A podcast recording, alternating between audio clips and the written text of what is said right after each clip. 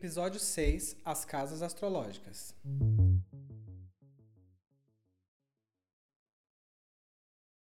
Bem-vindo ao nosso penúltimo episódio, e nesse episódio vamos abordar o uso das casas astrológicas para melhorar a nossa personagem e indicar eventos de sua vida.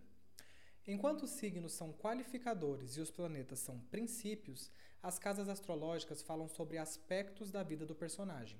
Durante este episódio, vamos falar rapidamente do simbolismo de cada casa e de como podemos criar esses aspectos da vida do personagem. Da mesma forma que os signos qualificam os planetas, os signos também qualificam as casas. O limite inicial de cada casa define em qual signo a casa está. Existem 12 casas e cada uma delas pode ser relacionada com um signo correspondente. A primeira casa é a casa chamada Vita. Essa casa corresponde ao signo ascendente. É chamado assim porque corresponde ao signo que estava surgindo no horizonte no momento em que a pessoa nasceu. As 12 casas subsequentes geralmente seguem a ordem zodiacal. Se a casa 1 está em Ares, a casa 2 estará em Touro, e assim sucessivamente. Existem outras exceções, mas elas não são importantes para o nosso propósito.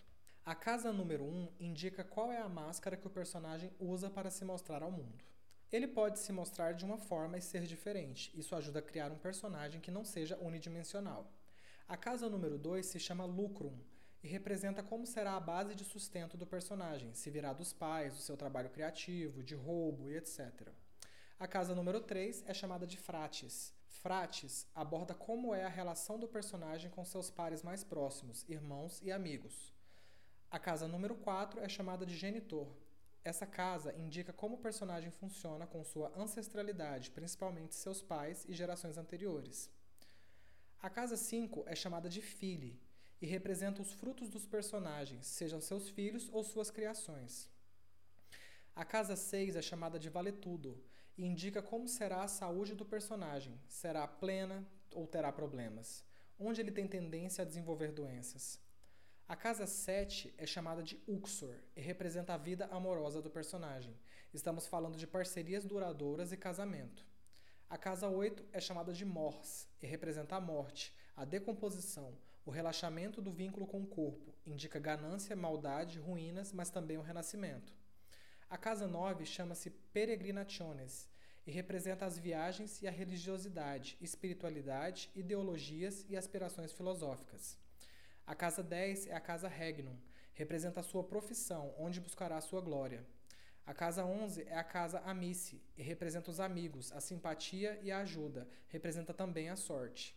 E a casa 12 se chama inimite, e representa as inimizades, traições e o azar.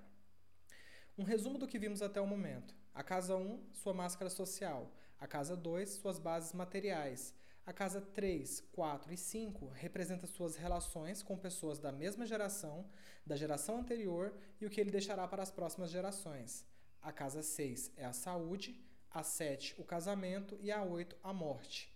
A casa 9 é a espiritualidade, a 10 o trabalho frutífero, a 11 os amigos e a 12 os inimigos.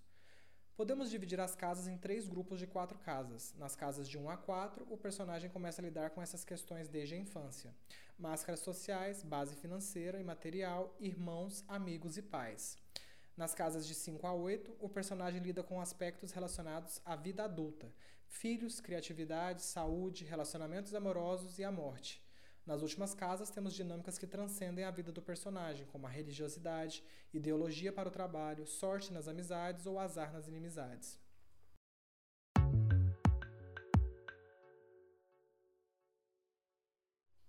Um, o ascendente.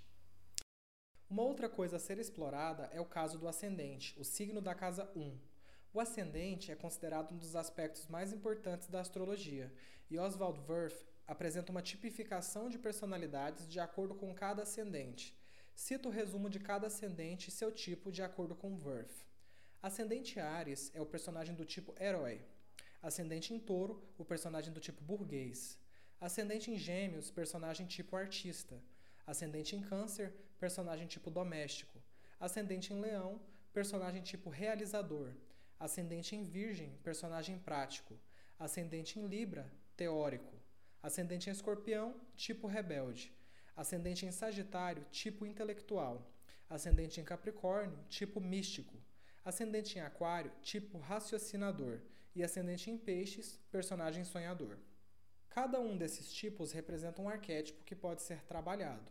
Esse tema foi mais curto, pois o simbolismo dos signos acaba sendo utilizado para elaborar o pensamento acerca de cada casa, ou seja, a casa 1 pode se relacionar com Ares, a casa 2 se relacionar com Touro, a casa 3 com Gêmeos e assim sucessivamente. No nosso próximo episódio, finalizaremos com o processo de criação de um personagem com o método astrológico. Nos vemos lá!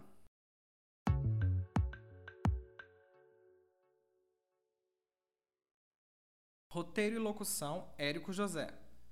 Produção e edição: Marcos Rogério. Captação de áudio e produção: Rayane Richelli. Referências: O Simbolismo Astrológico de Oswald Wirth. Manual do Roteiro: Sid Field. Story: Robert McKee. O Mundo da Astrologia: Luiz Rodolfo Vilhena. Teorias do Símbolo: Tsvetan Todorov. O Tarô e a Viagem do Herói, Raju Bansraf. E o Livro da Mitologia, de Philip Wilkinson. Coleção Globo Livros.